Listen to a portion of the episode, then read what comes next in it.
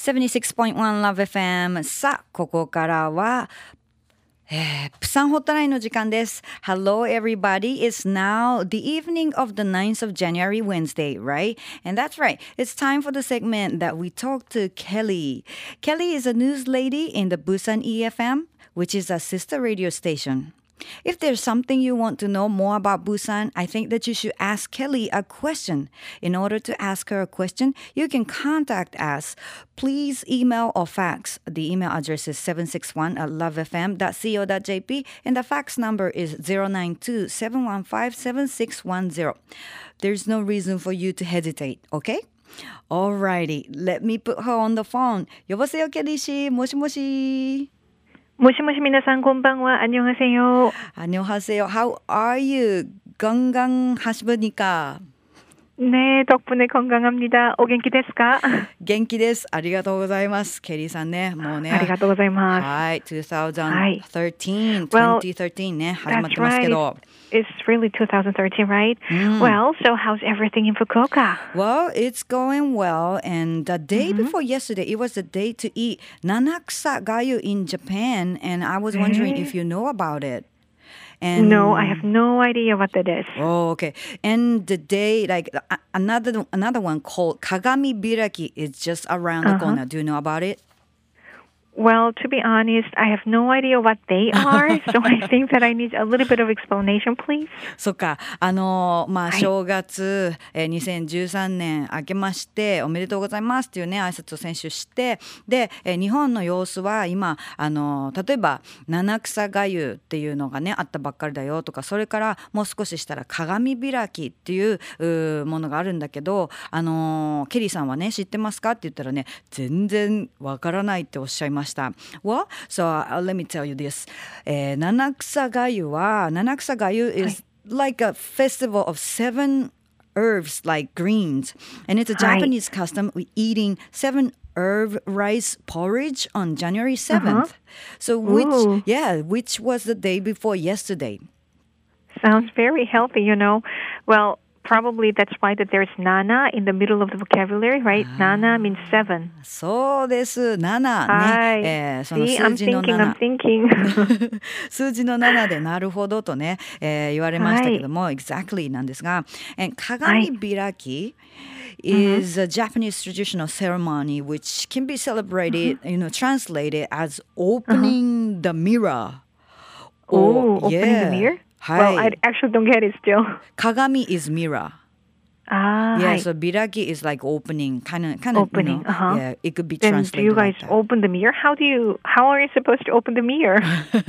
but uh, you know like like Uh-huh. also like we can take it as a like direct translate like br- i mean Okay. Uh-huh. ju- direct like meaning of it is like breaking the mochi Eee, mochi, Yes. like a rice cake. そうなんですよ it's on january はい 11th and it Okay. refers to the opening of kagami mochi or to the Okay. opening of cask of sake at the party ceremony Oh, so desu Well, you know, it's the first time that ever I heard about it. Hey. Well, you know, I don't know how how come that I don't know anything about it because I've been to Japan pretty, you know, so many times, you know. Mm, so desu well, ですね、Well, Hi. うん、あのねケリーさんは鏡開きもあの七草がゆもね日本に結構来てるしあのおばあ様が日本人だしいろんな日本の文化とか先ほどの7というね、えー数字もおご存知だったんですけどもいろいろご存知だけどもこれに関しては本当に知らなかったのでなんでかなーって、えー知らなかったってお話しされました。So do you guys have the kind of you know this kind of customs there in Korea as well? Eating a certain things on a certain day? Well, I believe we do, you know. We don't have exact same thing as you do, like eating rice porridge containing seven different herbs or something, or drinking sake, because sake is not even Korean drinks, right? Uh, but uh, we have 동지 and 정월 대보름, and uh, I wonder if you have heard about them, Sachi. No what are they Well, actually, these traditional days follow on the lunar calendar. Uh, so, like, these days are different from years to year uh-huh. because days follow a different year from year to year. You know, like young people have a little bit of trouble following the tradition days. You know, right. uh, but as far as I know, uh, we had Dongji about three weeks ago. Hi, hi, hi. And it's a day to celebrate the shortest day hours and the longest night hours. And we eat patjuk, uh, which is a red bean porridge containing mochi inside. Oh. Well, if you ah. like red beans, you will like this actually. なるほどね。So I was gonna はい ask you like ハングゲソヌンチョンウォレトクンモクスムニカ。So you say yes, right?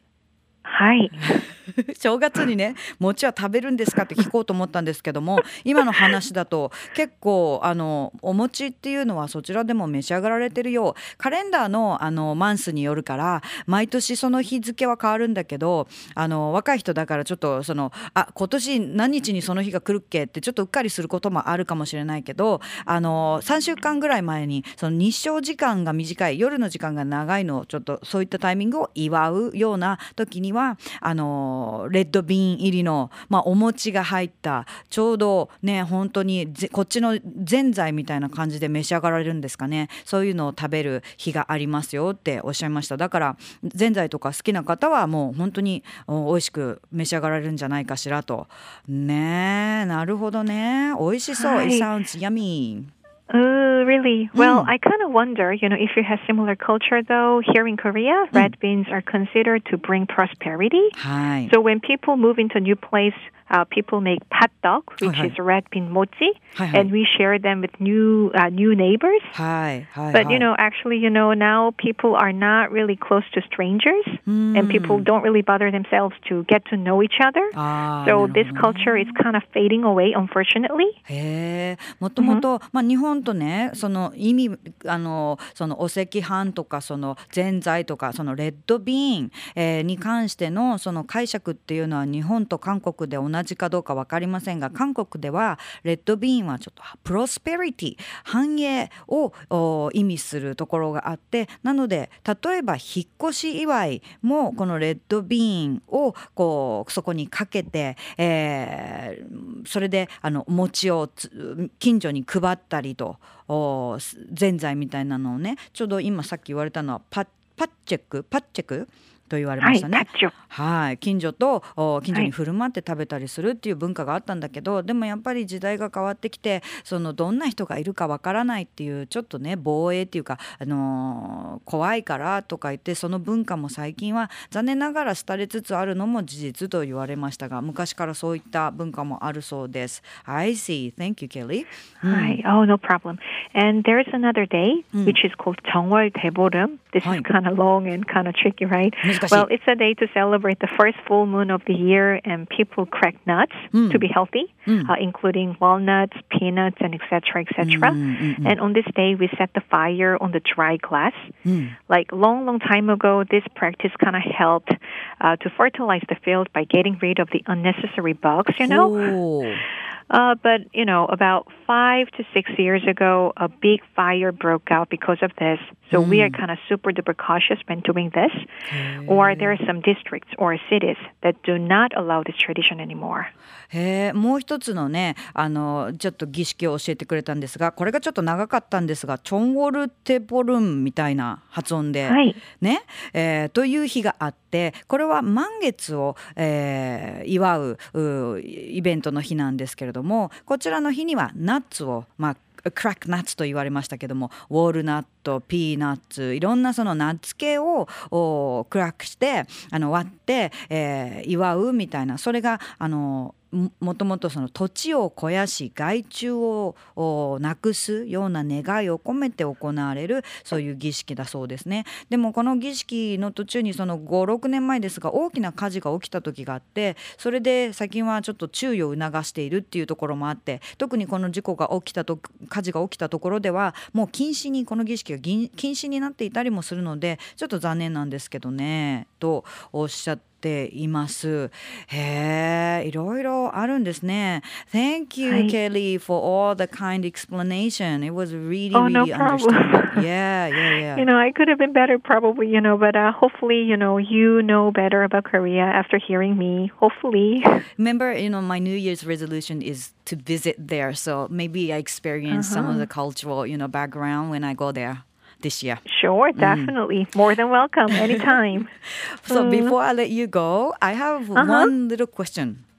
Okay. Do you know about 一休の日 Ikkyu no hi. It's the first. Well, there are so many vocabularies that I hear for the first time today. 今日はですね、January 9th is called 一休の日。Well, but not many people know. はい I just found out. You know, like I was Okay. checking the, the any anniversaries for today. Ah, like a website. そうです、そうです。それで、はい今日は一休の日、Quiz Day. I just found out Ooh. it's a quiz day today, January 9th. So, Uh-huh. I want you to think of uh, of any, let's say, a three choice quiz Ooh, that we can answer. Yeah, maybe next week you give me give Uh-huh. us the answer. So leave the question with three choice, then we gonna think Alrighty. about it. Okay. Well, can I just go now? Hi. Hi. Uh, okay, here it is. What's my nationality? Number one, Japan. Number two, Korea. Number three, USA. That's my question.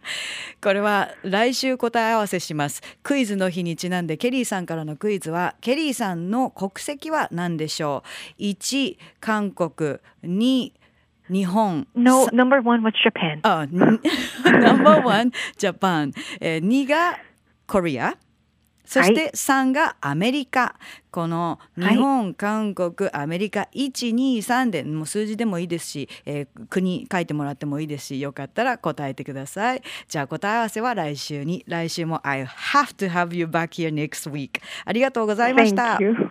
ありがとうございました。Good night, Fukuoka, everybody. Bye bye.